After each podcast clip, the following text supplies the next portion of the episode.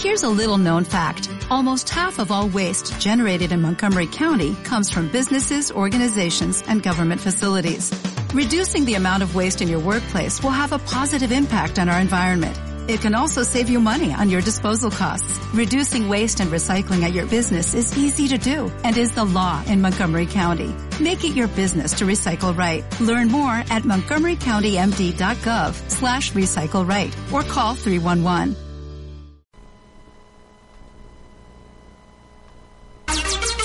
Rojo Vivo Radio.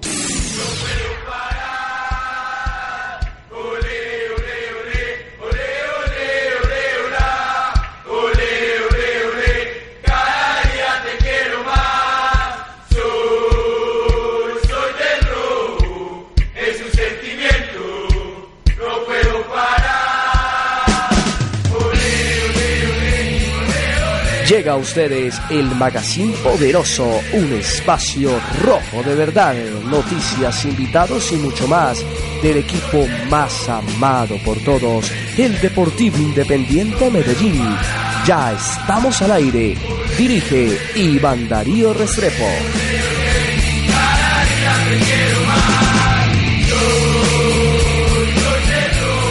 Certero, apasionado y loco desde niño por el rojo, Leonardo Fabio Cadavid dirige el Magazine Poderoso al aire.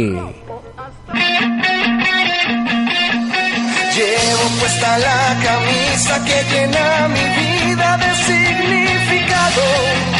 El escudo de mi equipo, este amor inmenso en mi piel tatuado. Tengo dentro de mi mente aquellos amigos que hemos perdido.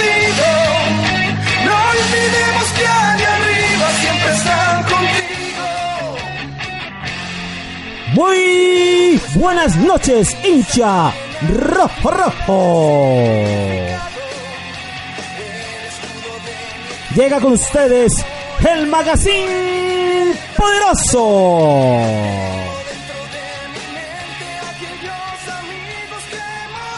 El programa del hincha oficial del Deportivo Independiente Medellín.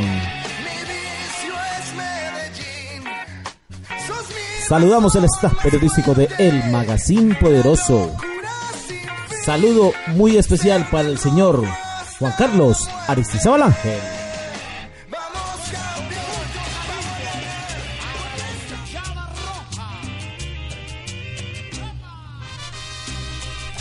Líder en opinión, tiene las estadísticas, siempre trabaja por el poderoso.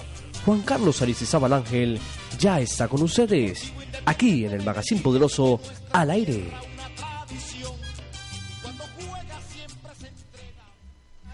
Muy buenas noches, señor Juan Carlos Aristizábal Ángel, bienvenido. Hola Leo, ¿cómo me recibe? Ay, María, me- mejor, mejor que al lado. Ah, santo es el Señor. Al menos por ese lado las cosas suenan bien. Muy bien. Un excelente. abrazo, un abrazo Leo para usted y para todos los oyentes de El Magazine Poderoso, el programa oficial del hincha del Deportivo Independiente Medellín. Hoy para tocar muchos temas. Se viene, se viene un partido muy trascendental, un partido muy importante, un partido muy valioso, un partido que significa demasiado, pero un partido que tampoco lo es todo. Es decir, tiene su, su, su trascendencia, su valor, pero no es más que la vida misma, no es más ese partido que la existencia, no es más ese partido que la familia, no es más ese partido que el trabajo, no es más ese partido que todo lo que deba valer mucho más. Así que a todo hay que darle un valor importante, pero hay que darle el valor que en realidad tiene.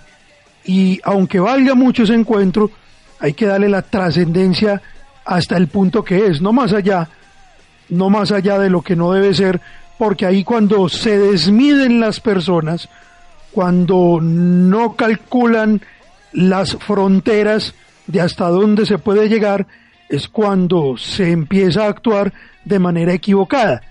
Me refiero a ciertos actos que no deben ser. Por eso es importante la campaña de un clásico en paz. Tengámoslo siempre presente. alrededor de 33 mil hinchas del Medellín, alrededor de 10 mil, 11 mil hinchas del Nacional. Hay que respetarnos entre todos, hay que valorar la existencia del otro para que el otro también valore la existencia de uno. Uno recibe finalmente lo que entrega, la ley de causa y efecto en la vida, la ley de justicia, como lo enseñé el otro día aquí en el programa que dice la palabra de Dios, la venganza es mía, y venganza no es desquite, venganza es justicia. Entonces tengámoslo presente y esta es una hora completica para hablar del rojo de Antioquia y todo lo que ocurrió en el partido de, de Copa Águila y lo que va a suceder en el partido de liga que lo vamos a analizar acá junto con nuestro compañero Leonardo Fabio Cadaví. Así que bienvenidos a todos, Leo. Bueno, señor Juan, usted lo ha dicho, eh, vamos a tener un programa muy, muy especial. Todavía tiene tiempo de compartir el enlace, recuerde, envíele a un amigo, hágalo envíen a un amigo, dígale, estamos hablando única y exclusivamente del Independiente Medellín, escucha radio.alrojovivo.com.co o también si tienes TuneIn, busca al rojo vivo, al rojo vivo DIN.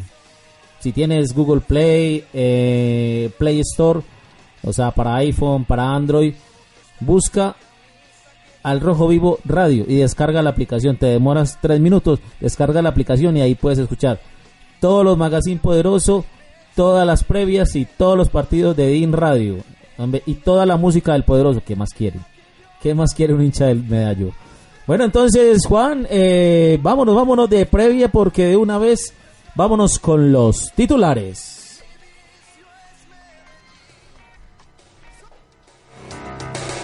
Esta noche en el Magazine Poderoso tendremos el análisis de el gran juego que se dio el día miércoles por Copa Águila.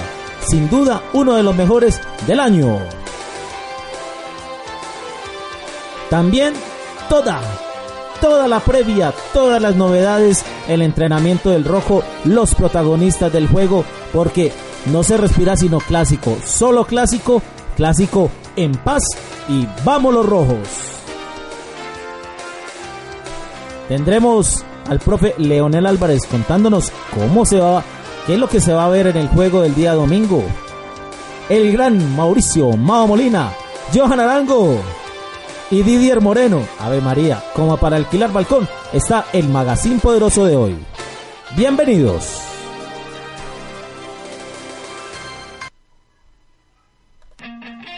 Bueno, Juan, eh, ya que tenemos tanta, tanta, tanta información, entonces lo invito de una vez para que hagamos el breve comentario acerca de lo ocurrido el día miércoles en ese gran juego frente al, al líder de la Liga Águila, pero el partido era por Copa Águila. DIN versus Águilas Río Negro, Río Negro Águilas. Suena como feo Río Negro Águilas, pero bueno. Águila Río Negro. Bienvenido, Juan. Listo, Leo. Eh, la verdad es que está uno acostumbrado a llamar el, el, club de don Fernando Salazar como Águilas por delante, pero en este caso por el convenio que hicieron con el municipio de Río Negro y para darle más sentido de pertenencia a la institución que está formando allá su nuevo nido, porque ya salió hace rato de Itagüí, peregrinó por Pereira, buscaba opciones en el municipio de Bello y finalmente se asentó allá en, Río Negro pues eso fue uno de los compromisos que el nombre de ese club arrancara ya con, con el nombre de Río Negro en la ciudad y luego el nombre del club como tal, o de la empresa, Águilas. Y a ese equipo fue que enfrentó el Medellín, el Deportivo Independiente Medellín, el equipo del pueblo, el día miércoles a las 7 de la noche y le ganó dos goles por cero. Un partido muy interesante por parte del Medellín un partido muy interesante por parte del Medellín, donde planteó un juego muy importante y quiso eh, diseñar el técnico Leonel Álvarez un planteamiento de juego distinto a lo que venía haciendo en, juegos anteriores. Es decir, colocó, como muchos hinchas de pronto lo deseaban, eh, colocó de inicialistas de una vez y desde el principio a Leonardo Castro y a Juan Fernando Caicedo, que en ese partido en particular, y podría uno pensar tranquilamente que eso va a ocurrir en el resto de juegos donde estén, porque son buenos jugadores y se pueden complementar.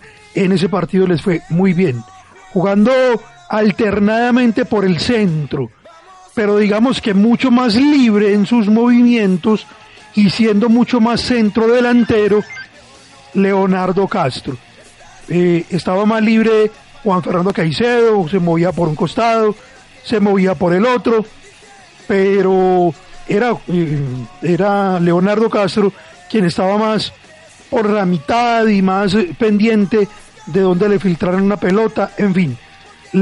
Juan Fernando Caicedo demostró en este juego y entiendo que lo dijo por allá en unas declaraciones, eh, se sintió más cómodo teniendo compañía adelante. Es decir, su trabajo era de menos desgaste porque la preocupación de los defensas del equipo rival era sobre dos atacantes y no solo sobre uno. Lo referencian menos a Caicedo. Se puede mover más por un sector y por el otro con, con mayor libertad porque los defensas del equipo rival también tienen otro jugador que es objeto de preocupación. Mire, todos los planteamientos, Leo y oyentes, que se desarrollan en un partido tienen sus pros y sus contras, tienen sus cosas buenas y seguramente sus cosas negativas. En el fútbol se dice, y para algunos casos seguramente será así, como lo voy a explicar, será así, es decir, será verdad lo que le voy a decir. En el fútbol se, en el fútbol se menciona que es mejor, es mejor llegar a que estar en. ¿Qué me refiero a estar en? Usted es centro delantero y está ahí parado esperando que le lancen la pelota o picando desde ahí. Se le, hace, se le puede hacer más complicado. Pero si usted viene desde atrás, pues tiene menos referencia de los defensas. Entonces ahí es donde se dice que es mejor llegar a que estar en.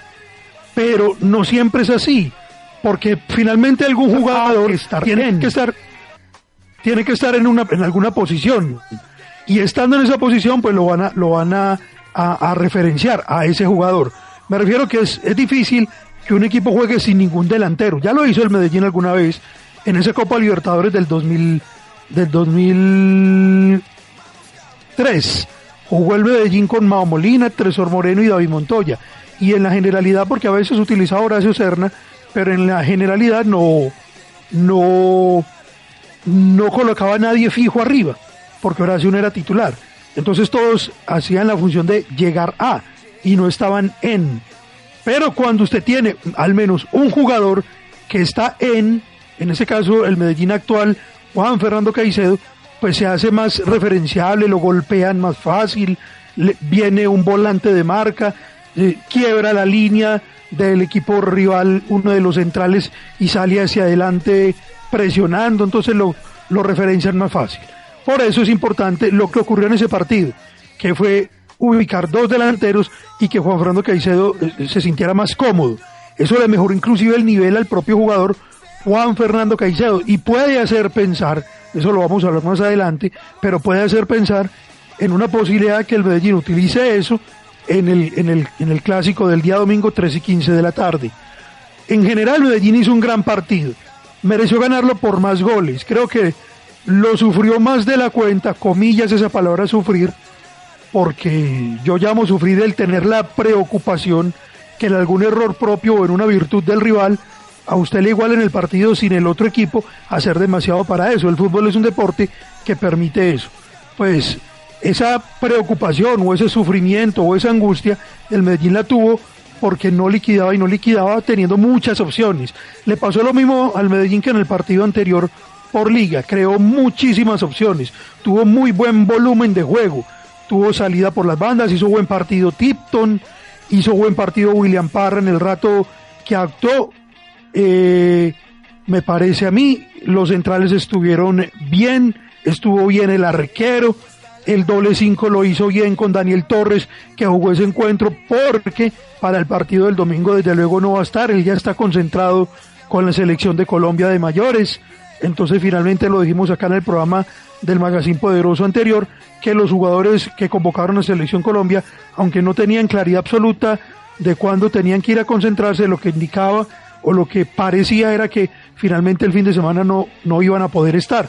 Y así se confirmó. Cuatro jugadores del Nacional no van a estar porque están en Selección Colombia de Mayores y uno del Medellín que es Daniel Torres. Estuvo en ese partido contra el cuadro de Río Negro Águilas y lo hizo bastante bien.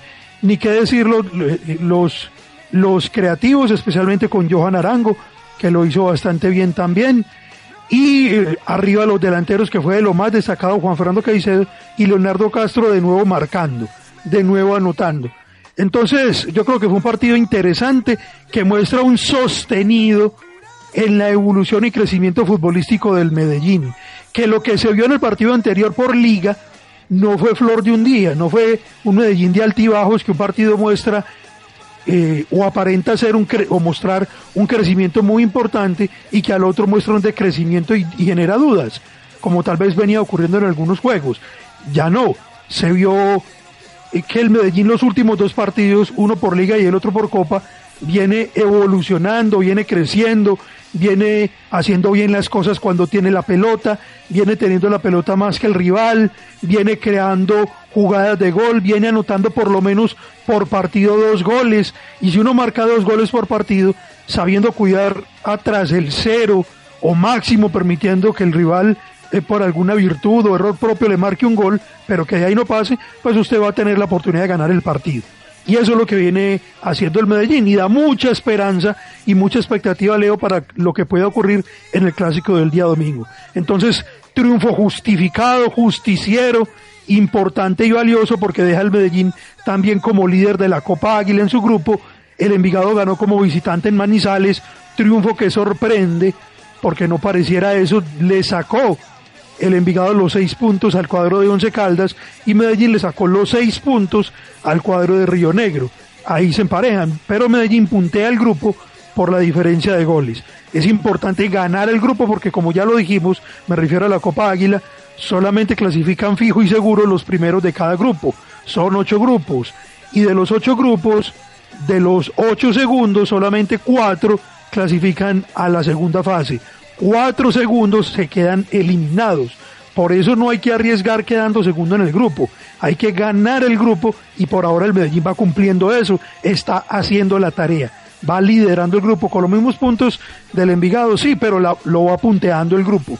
Hace la tarea no solo eh, metiendo goles, no solo eh, haciendo los puntos, sino jugando bien, que es lo más importante porque la consecuencia lógica de sumar puntos lógica, digo yo, porque no siempre sucede, pero la consecuencia lógica en el fútbol de tener muchos puntos es jugar bien. Y por ahora el Medellín en los últimos encuentros lo está demostrando. Hasta ahí el comentario, Leo, de lo que ocurrió en el partido Medellín 2, Río Negro Águila 0. Triunfo, triunfo de todas maneras justificado, que debía haber sido más amplio inclusive.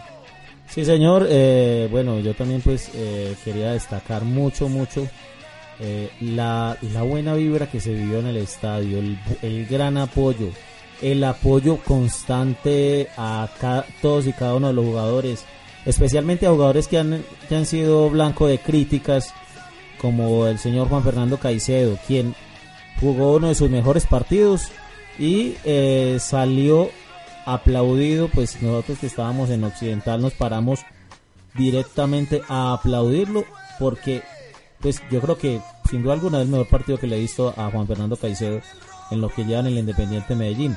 Por lo que destaco que esa es la posición de él. Definitivamente él es mejor estar más retrasado, no ser el, el, más, el más responsable de los goles, sino el llevarle el balón al, ver, al número 9, el que está más en punta o que se lo lleven a él, pero alternadamente, lo que usted dijo, que no sea el único responsable. ¿Se acuerda que cuando estaba eh, Ángelo Rodríguez en el Medellín, hablábamos mucho de eso, de, que el, hecho de tener otro atacante y si ese centro delantero le facilitaría el trabajo a Caicedo, porque le generaría preocupación a los rivales con otro atacante y centro delantero fuerte también, o veloz, potente, o hábil, en fin, de alguna manera no, no sería solo responsabilidad de Caicedo ser pivot, o, chocar con los demás. También habría otro que le ayude a él a eso y lo golpean menos y está más libre y puede pensar más en jugar. Caicedo es buen jugador de fútbol. Caicedo, hay, hay una frase que a mí no me gusta porque yo le pediría más a los jugadores de fútbol, jueguen, jueguen, pero los hinchas generalmente cantan en la tribuna huevo, huevo a los jugadores, es decir, metan, metan. Y Caicedo en eso no se le puede criticar. Caicedo actitud, actitud la tiene toda siempre, porque todo lo deja, todo lo entrega, todo lo da, es puro pundonor y es puro sudor. Y también el fútbol, cuando tiene la oportunidad de lograr hacerlo, porque tiene la manera, sabe cómo hacerlo. De pronto Caicedo no es el super goleador que muchos quisieron eh, pensar en él. Puede que no lo sea, es un jugador con buena, buena frecuencia de goles, puede que finalmente no sea un super goleador, pero en lo que hace mejor él hay que aprovecharlo. Y si le sirve más teniendo compañero arriba, pues mucho mejor la situación. ¿Así no lo piensa usted también, Leo? Sí, señor, esa es. Y eh, la verdad pues me gustaría verlo el día domingo así. Bueno, eh, precisamente Juan tenemos la pregunta de la noche. La pregunta de la noche eh, bueno, ya saben que nos pueden hacer cualquier comentario eh, respecto a la pregunta u otro comentario o algo que quieran aportar en el programa. Son bienvenidos todos. Por ejemplo, antes de la pregunta de la noche, Taki Suelto nos hace, nos hace una pregunta, un comentario. Dice: Él es un hincha fiel del programa. Dice: Felicitaciones por el programa. Inquietud: ¿Los clubes sí pueden ser propiedad de una persona? Tipo Fernando Salazar, Don Raúl, etcétera. Más bien es la cabeza. Fernando Salazar, Don Raúl son la cabeza de un club, de una junta directiva. O usted, Juan, que tiene tanto trasegar en el mundo futbolístico, ¿qué dice? Mire, eh, para efectos de jugadores, de lo que llama la gente el pase, que en realidad se llaman derechos deportivos o, o derechos de utilización del jugador, que los tiene un equipo porque le hace un contrato largo a un deportista, pero la gente llama eso el pase en la calle, entonces utilicemos ese término, aunque no es el preciso para que la gente nos entienda, no puede ser una persona de manera individual dueña de un de los derechos deportivos o del pase de un jugador. Pero yo sé que del pase no estoy preguntando, estoy preguntando de un club, pero eh, comienzo explicando sobre un jugador para llegar al tema del club. Eh, no puede ser. Pero ¿qué, qué, qué figura se hace? Pues simplemente se forman o, se crea una empresa, una sociedad anónima, una, una, una, una SAS, como se dice, sociedad anónima simple, y por medio de sociedad anónima que tiene varios accionistas, como lo exige la ley, pues hay una persona que representa y a su vez esa persona es el máximo accionista. El dueño del Medellín, si vamos a hablar del 100%, no es, no es eh, quien, quien hoy figura y quien hoy menciona todo el mundo, no es el solo. Porque el Medellín, de hecho, aquí leímos en el programa pasado que se estaba convocando una asamblea de accionistas. El Medellín tiene accionistas, no es solo, hay accionistas mayoritarios y dentro de los mayoritarios hay unos que tienen más acciones que otros y hay accionistas minoritarios y dentro de los minoritarios hay unos que tienen menos acciones que otros en cantidad de acciones por por pero pero es eso, eso es lo que hace que, una, un, grupo de personas sean los dueños de un equipo. En este caso, pues, eh, don Raúl Giraldo es el máximo accionista del Medellín, pero no es el dueño absoluto y total al 100%.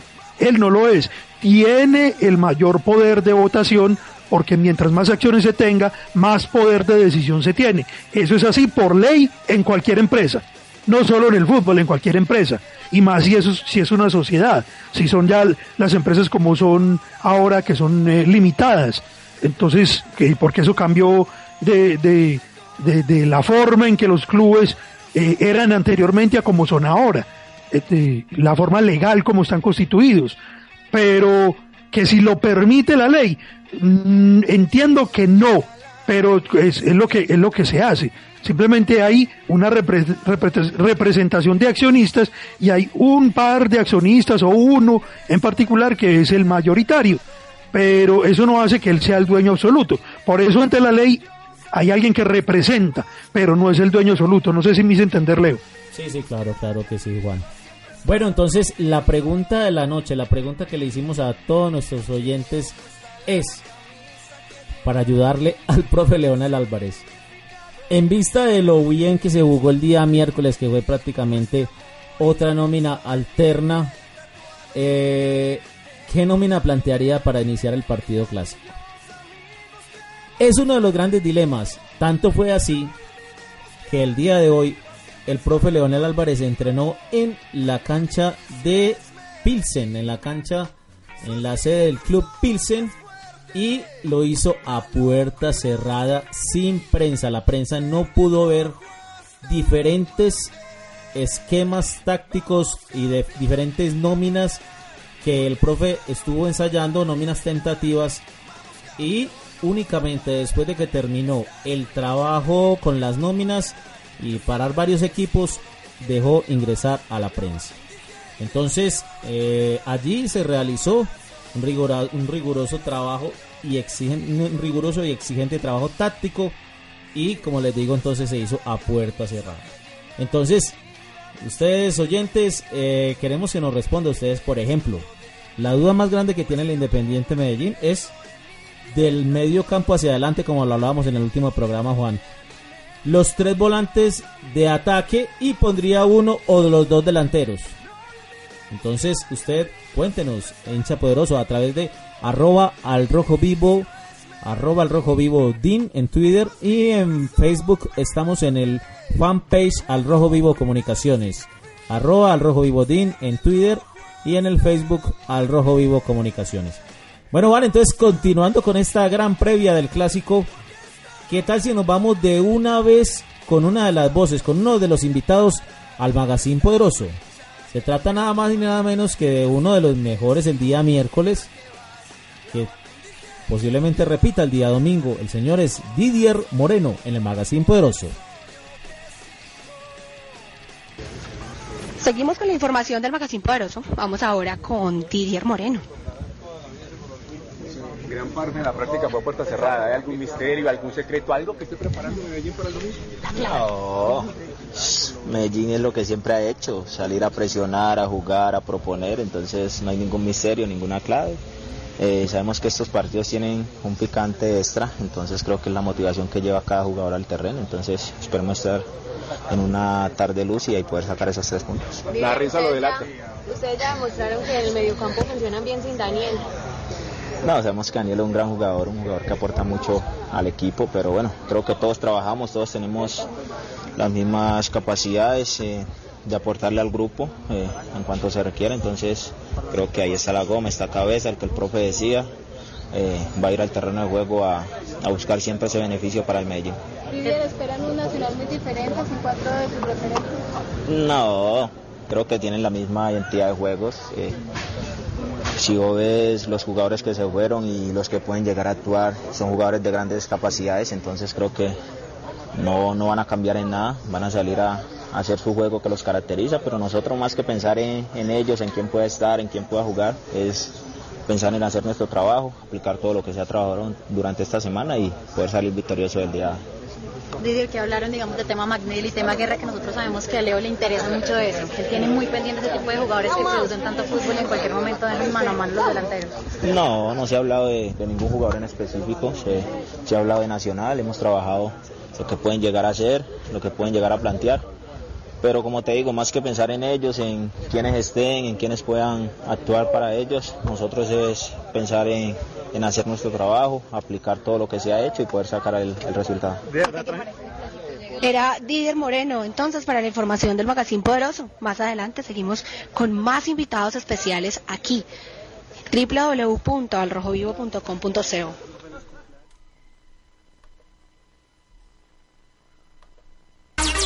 Al Rojo Vivo Radio. Bueno, señor Juan Carlos, ese era Didier Moreno, gran volante de contención que está regresando a su gran nivel en este en este 2016.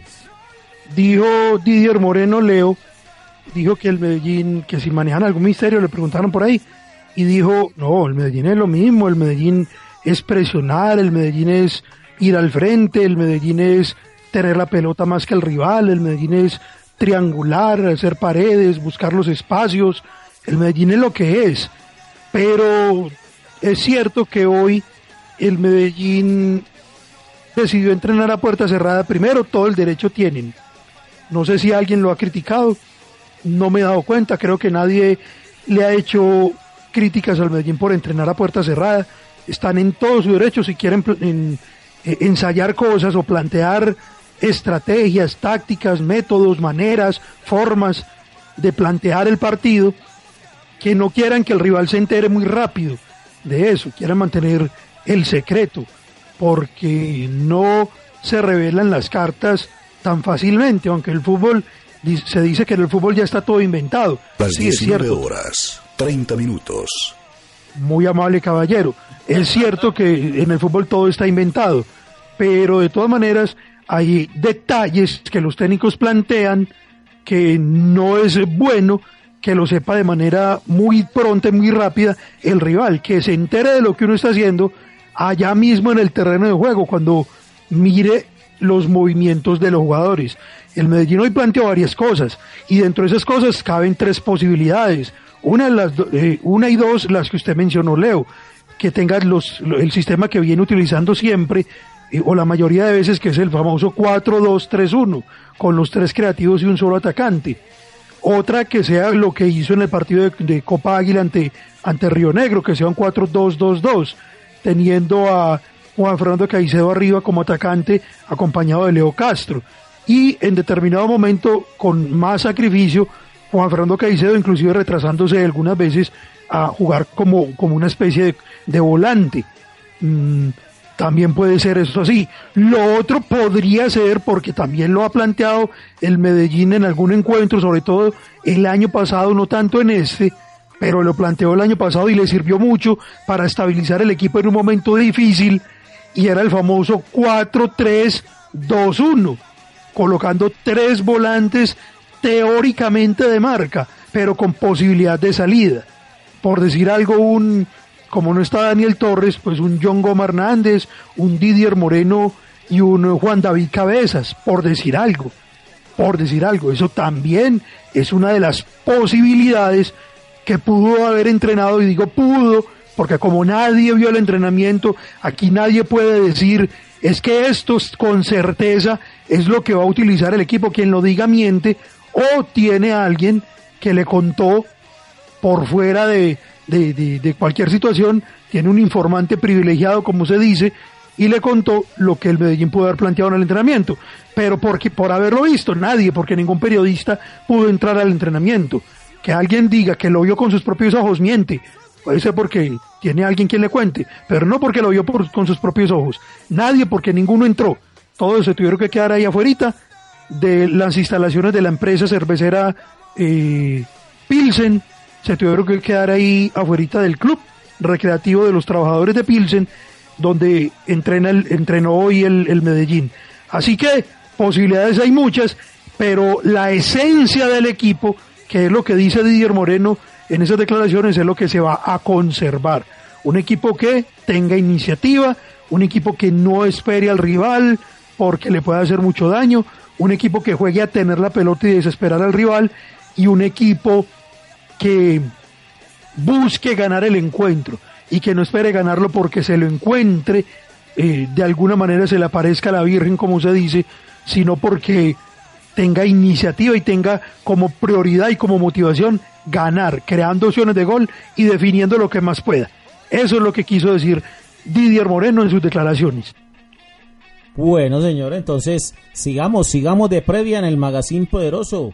Vámonos de una vez con otro, otro de los artistas del día miércoles y que se postula muy bien para el día domingo. El señor Johan Arango en el Magazine Poderoso.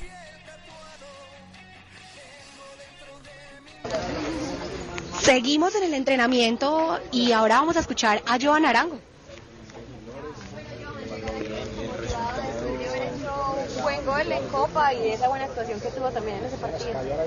Sí, bueno, llego muy contento, con muchas ganas de, seguir realizando mi fútbol, de seguir demostrando quién es Joan Arango y bueno, por ahí ya se viene un alza importante para, para mí, para el equipo y bueno, seguir aportándole mi fútbol. Joan, ¿cuál puede ser? probar de qué se está hecho, ¿no? Sí, estos partidos son, eh, como por ahí dicen, personales, porque muchos quieren jugarlo y bueno, pocos tenemos la posibilidad y ahora que lo vamos a realizar, poder sacar los tres puntos que es lo que queremos. Joan, ¿cuál puede ser la clave para vencer a este rival que siempre ha dado buena, buenos resultados en los últimos tiempos?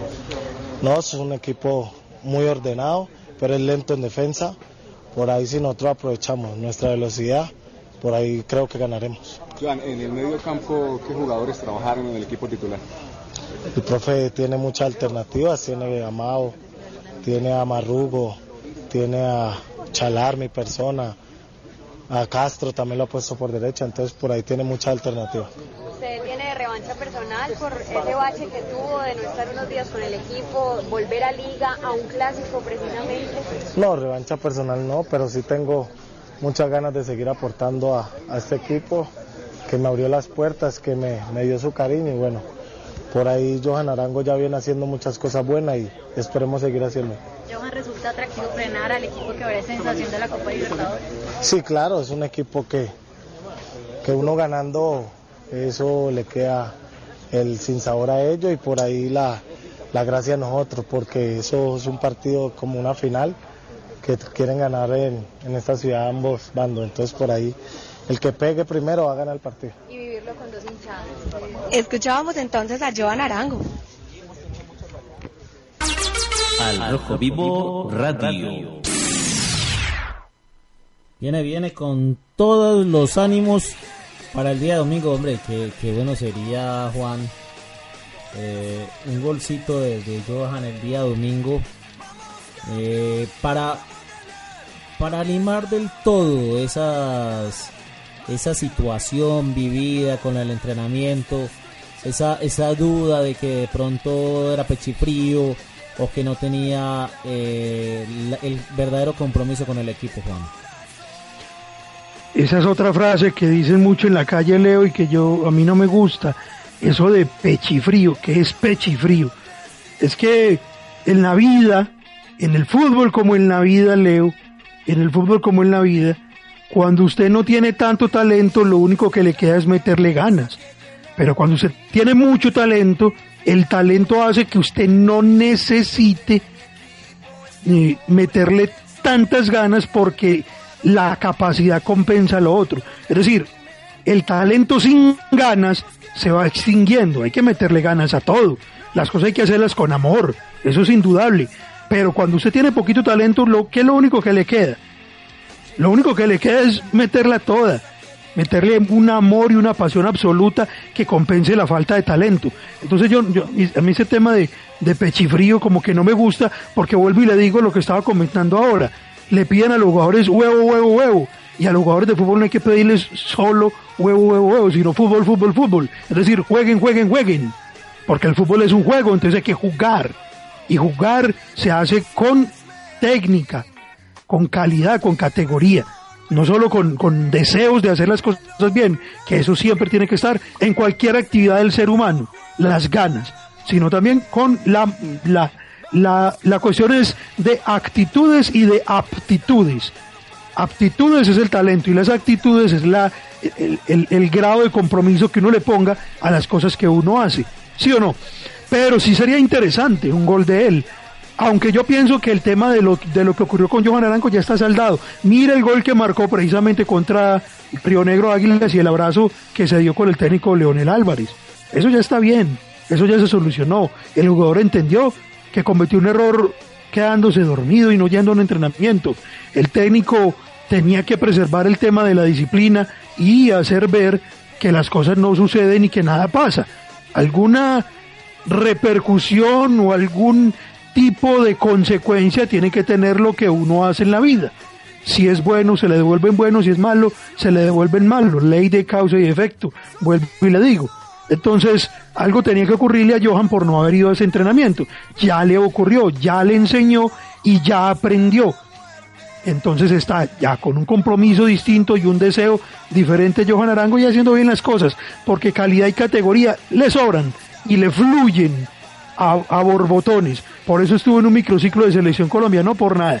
Y seguramente tomando el ritmo de competencia, volviendo a estar como protagonista en el equipo, lo van a volver a llamar para otro mi- microciclo, no tengo ninguna duda. Y posiblemente para próximos partidos de eliminatoria pueda estar Johan Arango con la selección Colombia. Mire que se le abre la opción a los jugadores del medio local. ¿Cuántos jugadores del medio local hay hoy por hoy concentrados con la selección Colombia para partidos de eliminatoria? Como ocho más o menos. Pues eso habla muy bien o, habla muy mal de los jugadores de la selección Colombia que están por fuera del país que no están rindiendo o hablan muy bien de los jugadores del medio local que le están mostrando al técnico que los puede tener en cuenta una de las dos o la combinación de las dos cosas. Pero lo cierto es que se le está dando más oportunidad al jugador del medio local. Eso le abre las posibilidades a un jugador como Johan Arango, que si rinde aquí, lo pueden volver a mirar para Selección Colombia. Esa es la intención y ese es el deseo. Lo dijo el mismo Andrés Mosquera Guardia en las declaraciones pasadas que lo tuvimos, que si él soñaba con irse a jugar al exterior, a Colo Colo, a Colo Colo o a cualquier otro país del mundo, pues lo primero que tenía que hacer era rendir aquí. Era rendir aquí porque rindiendo aquí, pues lo van a mostrar, se va a cotizar y ahí sí va a tener la oportunidad de viajar a otro lado y que lo vendan y ganar plata y que el Medellín reciba dinero. Pero si aquí no rinde, comillas, pues cómo va a pensar el inicio para otro lado. Por eso primero hay que hacer las cosas bien donde uno está para poder soñar con brindar el brinco a otro, a otro, a otro lugar. Pero lo de Johan yo lo veo muy positivo, Leo. Y desde luego, muy interesante que él haga gol o que lo haga David González pero que lo haga el que sea, con tal de que el Medellín juegue bien y gane. ¿Sí o no? Claro que sí, el que sea medio cero como sea, pero el domingo cueste lo que cueste, como dice por ahí. Eh, Juan, entonces de una vez vámonos con, con otro ídolo de la hinchada poderosa, el señor Mauricio Mao Molina. Empezamos la información del Magazine Poderoso y a esta hora en Pilsen vamos a escuchar a Mauricio Molina a tener un comportamiento en paz, eh, disfrutando del espectáculo que es el fútbol y, bueno, también empezar por nosotros los jugadores por, por, dar buen ejemplo dentro de la cancha y, hacer un, clásico desde la parte deportiva bien jugado y, sin problemas.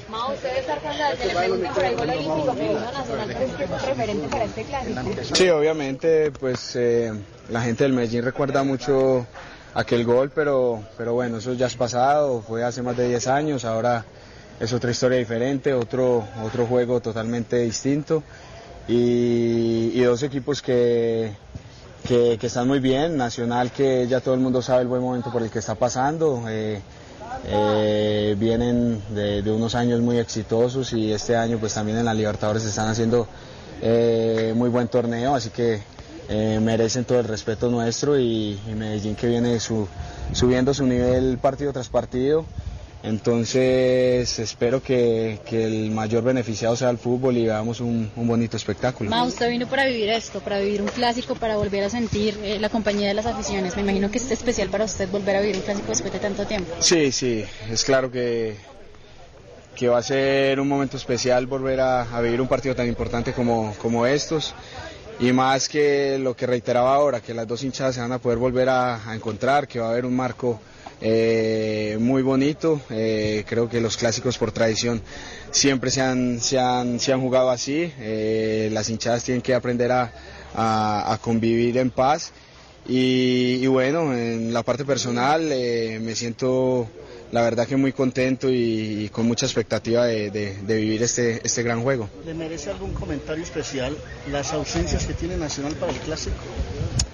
Eh, yo creo que, que obviamente son, son, son bajas sensibles para ellos porque si por algo es que han sido llamados a Selección Colombia, ¿no? por su buen nivel pero también no es una mentira que Nacional tiene dos equipos supremamente competitivos. Eh, prueba de ello es que lo ha demostrado en el torneo, que mientras eh, un equipo ha estado enfocado en Copa Libertadores, el otro equipo no ha sufrido, ni, eh, no ha sufrido casi nada para enfrentar el torneo local. me parece que es una institución que, que tiene un gran poderío económico y una administración muy buena y por eso hace un equipo tan fuerte.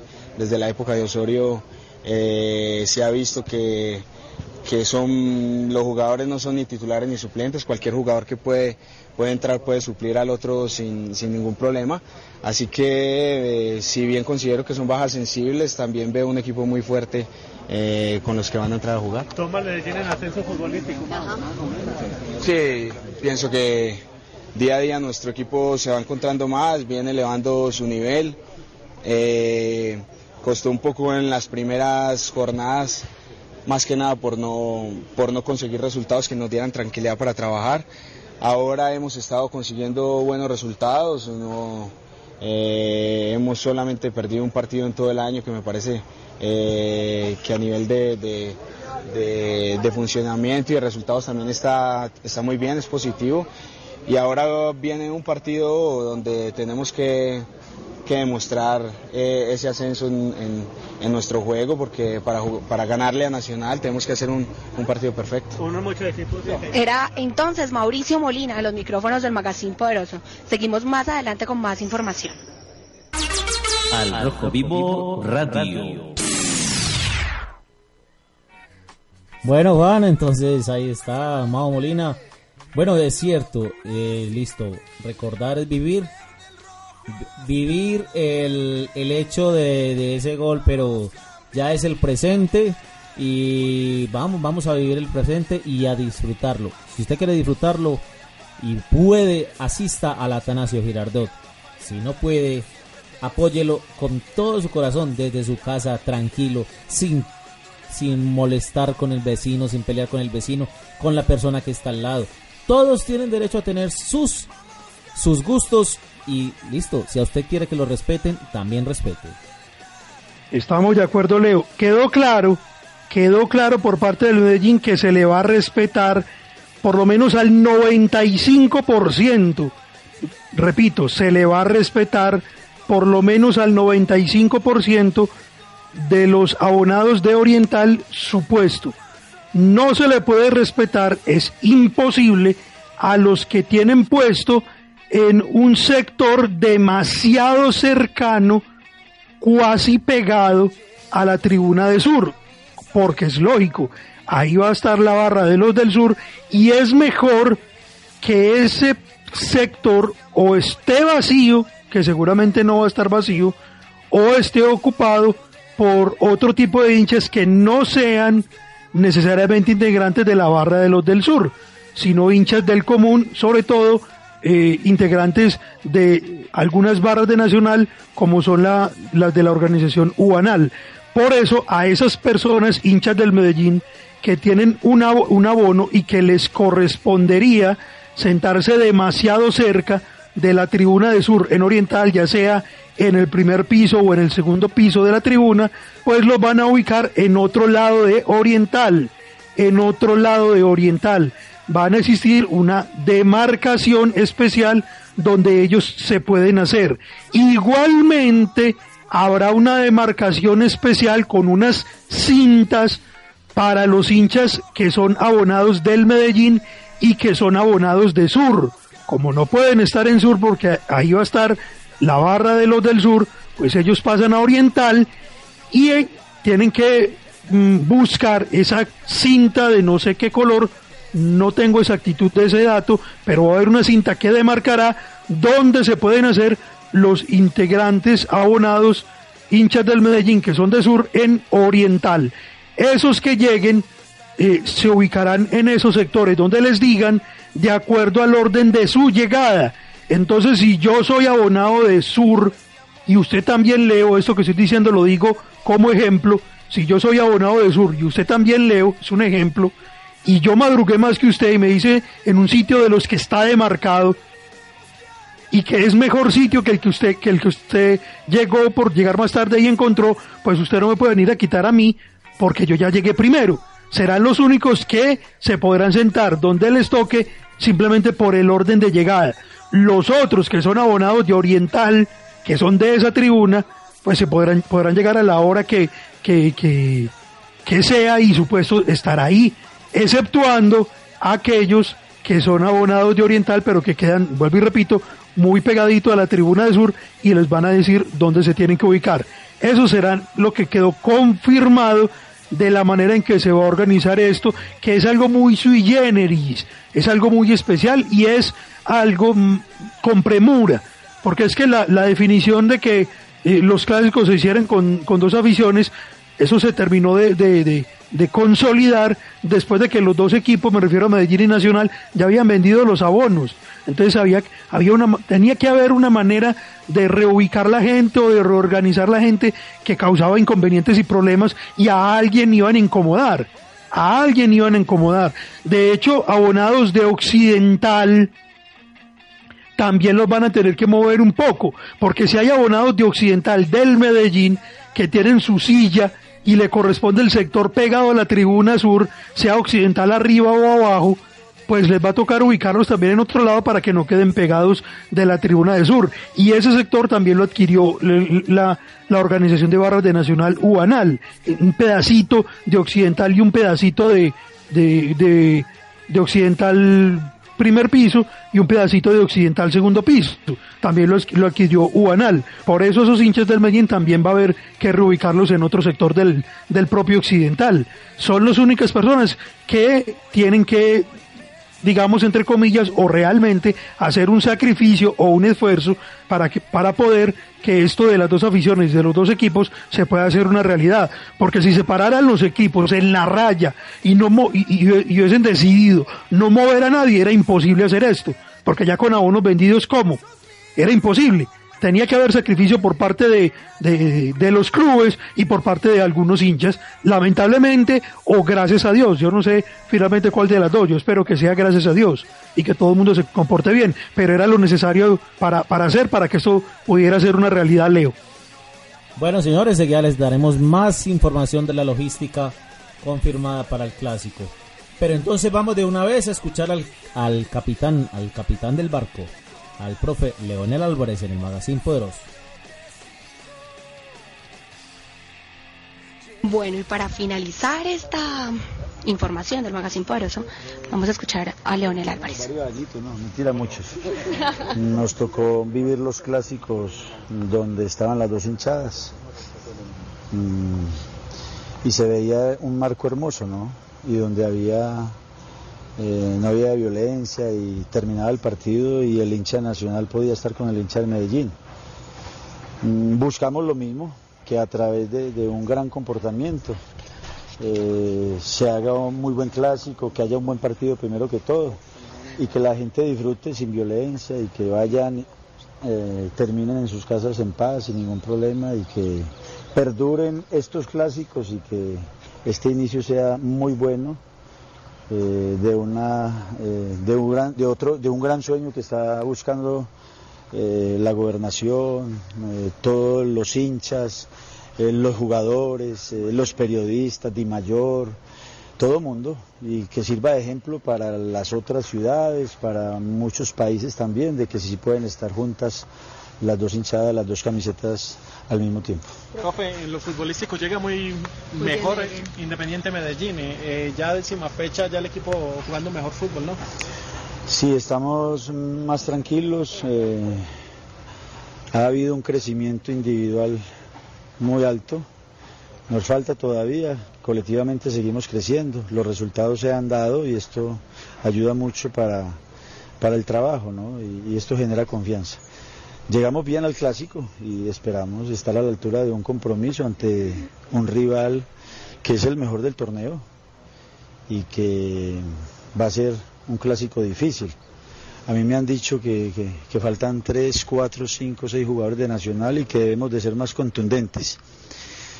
Entonces uno se pone a mirar y evalúa y uno dice, Ibarbo no está, pero Ibarbo ha jugado todos los partidos con Nacional y no ha hecho gol, ni uno.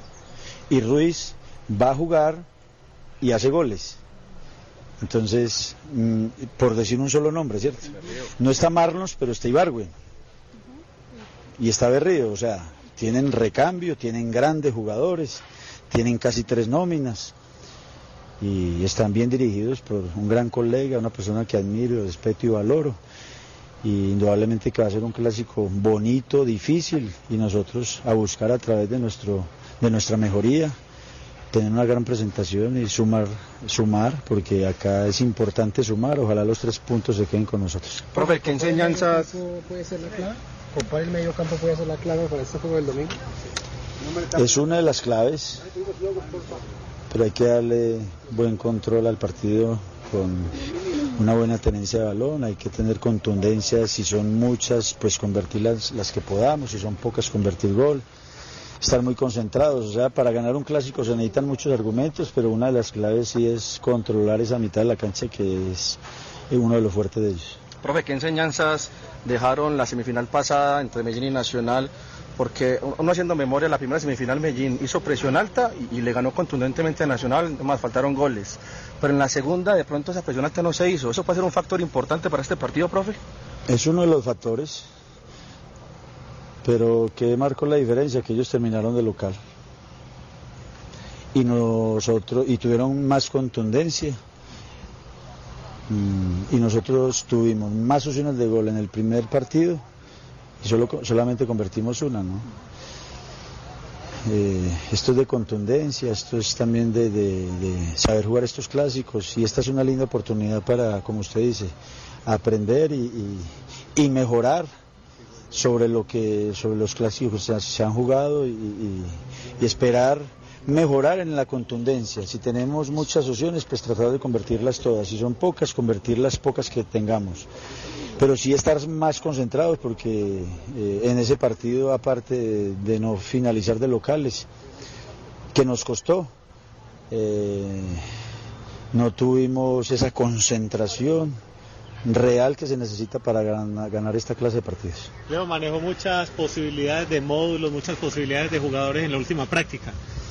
Sí, miramos varias alternativas, varios módulos con diferentes jugadores y, y bueno, mm, estamos ya trabajados, tranquilos para el clásico y esperando jugar a la altura de este gran compromiso que se necesita es- en esta clase de partidos, en estos clásicos, jugar muy bien y más ante Nacional que, que para poderle ganar pues hay que jugarle muy bien por el gran momento que vive Nacional. Profe, ¿le estaba el técnico.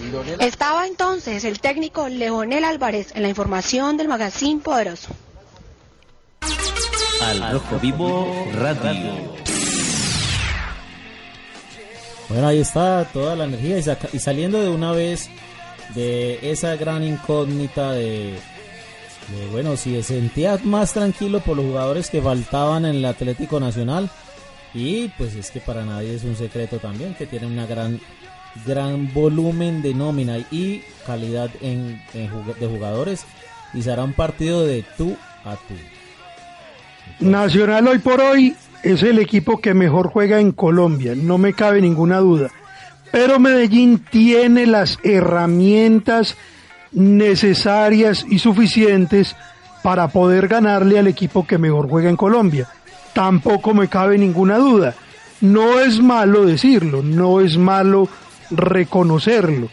El Medellín tiene las virtudes, los talentos, las valencias, valencias, tiene las cualidades necesarias para poder dominar todas esas eh, caudal de virtudes que también tiene Nacional y salirle adelante. Es un duelo de poderes, de dos poderes importantes, porque el Medellín también tiene una nómina de categoría y de calidad, no tan amplia como la tiene Nacional. Es decir, si al Medellín se le hubiesen llevado, es un ejemplo para que me entiendan lo que digo, si al Medellín se le hubiesen llevado cuatro jugadores porque se fueron para una selección o hasta cinco porque Nacional uno de los titulares también se fue para la selección Colombia sub-23, uno de los defensas centrales, pues si al Medellín le hubiesen restado cinco jugadores, seguramente al Medellín le hubiese dolido mucho más esas ausencias que lo que le puede doler a Nacional. Eso es evidente, es claro y es absolutamente real. También es cierto lo que dijo el técnico Leonel Álvarez. Es que mire, salen este jugador y este jugador de la nómina porque los convocan para una selección, pero los que entran son los que vienen marcando goles, por ejemplo, en la Copa Libertadores. Entonces, eh, se va uno que no marca, que no, no está marcando goles a la selección, es un jugador bueno, importante, pero entra a reemplazarlo uno que sí está marcando goles. Entonces, quien lo reemplaza es tan bueno como el que se está yendo, pareciera.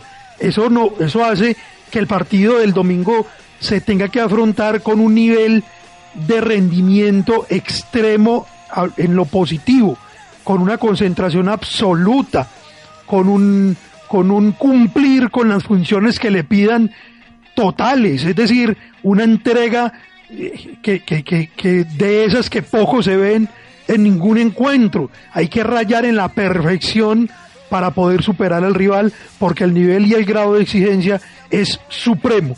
Pero no me cabe ninguna duda que hoy por hoy el equipo en Colombia, eh, aparte de Independiente Santa Fe, que lo está haciendo bien también en Copa Libertadores, que más viable, iba a decir más fácil, pero aquí la palabra fácil creo que no cabe, porque nada es fácil, pero más viable tiene la posibilidad de detener a Nacional en lo que viene mostrando y haciendo, es el Medellín. No me cabe ninguna duda. Tiene todas las herramientas para poder lograrlo. Y ojo, lo reconoció el técnico Leonel Álvarez ante una pregunta, creo que fue del colega Jorge Martínez. Dijo que se plantearon y se diseñaron varios módulos, varios módulos, no creo que uno solo, varios módulos. Es decir, yo creo que el Medellín ensayó en el entreno de hoy, y digo creo porque no estuve allá y no estuve porque tenemos la persona que cubre los entrenamientos que es Valentina Berrío, y tampoco estuve porque igual no hubiese podido entrar porque el entrenamiento se hizo a puerta cerrada, entonces, y nadie entró, no solo yo, sino nadie, entonces por eso digo creo, creo que el Medellín planteó hoy en el entrenamiento, según esas palabras del técnico Leonel Álvarez, varias posibilidades, como son las que le mencioné, de un 3 con volantes de marca, o de un 3 de tres volantes creativos, o un 2 con dos atacantes y solo dos creativos. Es decir, el Medellín yo creo que lo ensayó todo, lo ensayó todo. Es más, creo que como pocas veces, cuando nosotros vamos a un entrenamiento, cuando nos hacen referencia a un entrenamiento, Medellín poco entrena por lo menos los días que los periodistas van el tema de cobros de tiro penal. Creo que hasta en este, en este entrenamiento el Medellín practicó eso. Es decir, el Medellín se tiene que valer de todas las herramientas futbolísticas legales, válidas para poder superar al rival. Herramientas futbolísticas, no herramientas extrafutbolísticas como lamentablemente la que se utilizó en ese último clásico del año pasado. Esas no, esas no son éticas, esas no son moralmente aceptables y esperemos que jamás la, la vuelva a utilizar nadie en el fútbol de Colombia. Nadie, nadie, porque son moralmente reprochables. La gente sabe a cuál me refiero. En todo caso, Leo, creo que deja muy claro el técnico Leonel Álvarez lo que puede ocurrir con el Medellín en el partido del domingo y es que va a utilizar todos los recursos que los tiene para poder ganar el encuentro. Ah, un detalle, Leo, un detalle. Recordemos que ya para esta fecha, por aprobación de la Asamblea de la DIMAYOR, se pueden sentar, sentar en el banco de suplentes siete jugadores. Antes se podían cinco, ahora se pueden siete. Siguen siendo desde luego las mismas tres sustituciones, pero ahora usted mira para atrás, el técnico, mira las sillas del banco de suplentes y va a tener más alternativas, va a tener más posibilidades. Los concentrados serán más, además el partido es como local, no hay que viajar ni siquiera, entonces eh, no hay gastos de transporte, ni mucho menos. Entonces hay la posibilidad de elegir entre un abanico un poco más amplio de siete jugadores y no de cinco que estén en el banco de suplentes para hacer las tres sustituciones que son permitidas en el fútbol Leo. Bueno, señor, entonces eh, vamos a terminar de una vez con esta información logística. Los abonados de la tribuna sur serán ubicados, como ya, ya lo dijimos, en la tribuna oriental. Al momento de ingresar, encontrarán marcadas con un adhesivo las sillas donde pueden ubicarse. Obviamente, nosotros como usuarios, si encontramos ese, ese, ese sticker ahí, bueno, no vayan a, hacer el daño pues de quitar los stickers para que la gente se, se pierda. A los abonados de Oriental se les respetará el puesto que adquirieron al ingresar al estadio y se podrán ubicar en la silla correspondiente sin ningún problema.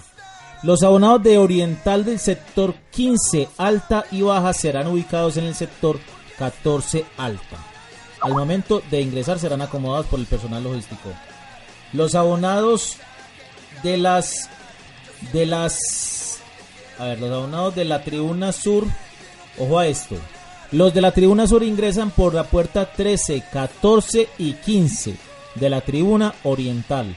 Los abonados de Sur ingresan por la 13, 14 y 15 de Oriental con su respectivo abono. La apertura de puertas del domingo será a las 12 y 15. Excelente, excelente que sea con muy buen tiempo. Es decir, tres horas antes. Va a haber un eh, el clásico, vamos a ver el clásico de la Pony Football. Esto lo anunciaron en DIN Radio. El clásico de la Pony Fútbol se va a repetir, es decir, los niños del Medellín contra los niños del Nacional. La apertura, bueno, ya dije la apertura, la edad mínima de ingreso a cada tribuna será norte y sur mayores de 14 años, occidental y oriental mayores de 7 años. Se dispondrá de tres anillos de seguridad en los alrededores de la unidad deportiva. Los asistentes deben presentar su documento de identidad. Todos documentos de identidad, tarjeta de identidad, cédula, más la boleta o el abono para poder ingresar al estadio. Ojo, ojo a esto, recuerden no llevar bolsos grandes que se los, se los están quitando. Bolsos grandes, simplemente una riñonerita o, o si es posible ir sin nada, vaya sin nada, vaya solamente con el bols con el bolsillo, el celular en el bolsillo y la billetera y listo. La boletería para la Tribuna Sur fue entregada en su totalidad a Atlético Nacional, quien se encargará de la venta y distribución. Asimismo, un pequeño remanente fue entregado a Ubanal, como lo decía nuestro compañero Juan Carlos Aristizábal. La logística del Metro, Juan. Bueno, rápidamente, rápidamente leo la logística del metro. Sacó un comunicado del metro de Medellín y esto es lo que dice. Lo que dice. El metro se une a la iniciativa de la alcaldía para vivir un clásico en paz este 20 de marzo. El metro se une a la iniciativa promovida por la alcaldía de Medellín para que la ciudadanía disfrute en paz y con tranquilidad el clásico de este domingo. En esta oportunidad los trenes se detendrán en todas las estaciones hasta que finalice el partido. Repito, en esta oportunidad los trenes se detendrán en todas las estaciones hasta que finalice el partido, levantando la restricción de no parar en las estaciones intermedias que se tenía anteriormente. Esa es la primera medida. Segunda, una vez finalice el encuentro, los usuarios hinchas del Nacional podrán tomar el metro en las estaciones Estadio y Suramericana y los del Medellín por la estación Floresta. Los hinchas de Nacional, finalizado el partido, para abordar el metro, podrán tomar el metro por las estaciones Estadio y Suramericana y los del Medellín por la estación Floresta. Sin embargo, una vez termine el encuentro deportivo, con el fin de mantener la integridad de los usuarios, los trenes se alternarán para cada grupo de hinchas. Los trenes con seguidores de Nacional no se detendrán en la estación Floresta y los trenes con hinchas del Medellín no pararán en las estaciones Estadio y Suramericana. El metro hace un llamado a todos los hinchas para que vivan el deporte con tranquilidad y en un clima pacífico y de convivencia. Eso, estas son las medidas del metro. Tengo un análisis cortico sobre eso. Uno, felicitaciones al metro por vincularse de nuevo a esta intención y a este deseo de que reine la paz en el fútbol, por lo menos local, entre los hinchas del Medellín y los hinchas de Nacional. Felicitaciones al metro por vincularse. Eso lo primero lo más importante y lo más destacable. Felicitar al metro porque de alguna manera y muy importante se está vinculando a esto y está tratando de, facilitarle las cosas a los hinchas de las dos hinchadas, a los seguidores de las dos hinchadas. Pero si tengo una crítica constructiva con respecto a esto. Es ilógico y es irracional, Leo, y usted me dirá si está de acuerdo conmigo o no, que se entreguen la posibilidad de abordar finalizado el partido en dos estaciones a las barras y a los hinchas que menos hinchas van a tener. La proporción será 33 mil hinchas del Medellín por 11 mil hinchas de Nacional, más o menos. Así será la proporción. Luego 11 mil hinchas, no todos van a, utilizar el metro. Pero, pero bajo esa lógica es que se deben manejar las cosas. Serían tres hinchas del Medellín por un hincha de Nacional en el estadio. Eh, serían 33 mil hinchas por 11 mil hinchas. Si todos se montaran al metro, entonces irían todos los 33 mil hinchas del Medellín a abordar en la estación Floresta. Imagínense la dificultad para montarse. E irían solo 11 mil hinchas de Nacional a montarse en dos estaciones. Mucho más simple y más fácil dos estaciones para una cantidad de personas muy inferior. La lógica que indica que cuando sea el equipo local, a ese local hay que entregarle la posibilidad de que aborden en dos estaciones. Elija las estaciones. Ah, que la estación estadio no, porque es costumbre que ahí abajo esté en concentración muy grande de hinchas de Nacional. Todo será susceptible de análisis. Pero eso sí, que para quien sea local, sea la mayor cantidad de estaciones. Es lo lógico porque tienen más hinchas, más personas de ese equipo van a necesitar utilizar el servicio del metro más personas porque hay más hinchas en cantidad de ese equipo que es, en este caso el que juega de local. Deberían eh, haber, haber habilitado dos estaciones para este clásico, para la hinchada del Medellín y una para la hinchada Nacional, pues ellos son inferiores en cantidad y una diferencia muy amplia con respecto a la del Medellín. Me parece que era lo lógico. Ya lo hicieron así, pero bueno, es la primera vez. Yo escribí unos trinos Esperemos que en el metro los lean y que entren en conciencia para cómo se deben manejar en sana lógica las cosas. Ya acá, para mí, para mí, respetando y valorando todo lo que ellos están haciendo, porque es lo primero, respetar y valorar su buena intención y su buena fe, pero para mí hay un error y una equivocación en cómo están manejando esa situación en el metro, porque va a haber más incomodidad para la, para la hinchada que tiene más cantidad, y eso es ilógico e irracional, Leo. Sí, señor, excelente análisis. La verdad, la verdad, yo no había caído en cuenta de eso. Eh, pero bueno, afortunadamente usted es un analista hasta para eso.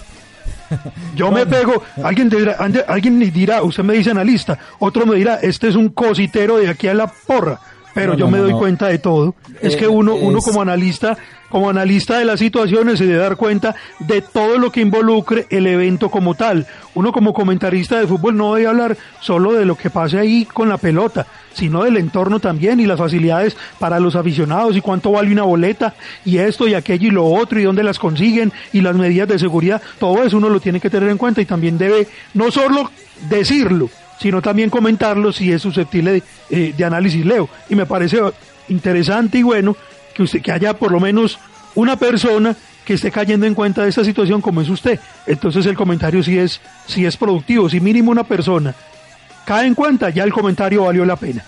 Bueno, entonces la invitación entonces es para que, bueno, los del, los del metro todavía pueden hacer varias cosas, o sea, saber que si, si en esa estación de la floresta se van a concentrar grandes cantidades de hinchas, generar más, más filas, pues más, más espacios, más puertas, eh, agilizar más, eh, tener mucha más gente vendiendo los tiquetes. Ojalá pusieran un punto o varios puntos de venta móviles, ¿por qué no? Puntos de venta móviles. Claro, es válido, es válido. De los tiquetes, de la recarga, de la recarga de la tarjeta cívica dentro del estadio. Porque la mayor cantidad de, gente, de filas se dan es en la compra del tiquete. De la entrada, en la compra para poderse montar al metro, del tiquete, o para recargar la cívica, o para comprar el tiquete individual, o el integrado. Imagínense esas filotas. Ya cuando lo tienen mucho más hinchas del Medellín. Supremamente no, fácil entrar. No le veo lógica a eso. Entonces, eh, la idea es esa. Bueno, Samuel, Samuel Gómez, leeremos uno de los comentarios que Samuel Gómez nos dijo que él plantearía la siguiente nómina. David González, Marlon, Saiz, Cajáis y Macías en la defensa. En el medio campo, Didier y Goma en los volantes de contención. Tres volantes de ataque, Mao, Marrugo y Arango. Los tres eh, volantes de ataque y delantero, el señor Leonardo Castro. Suplentes, eh, Vázquez, Mosquera, Cabezas, Echalar y Caicedo. ¿Cuántos suplentes dio? Cinco. Acuérdense que son siete, no ve por qué hay que repetir las cosas. El, el oyente no dio más suplentes porque todavía tiene en la mente que son 16 los que pueden jugar un partido. Es decir, los 11 titulares y solo 5 suplentes. De otros dos suplentes, señor oyente, que se pueden 7 sentados en el banco. Repito, se pueden 7. Ya nos acostumbraremos.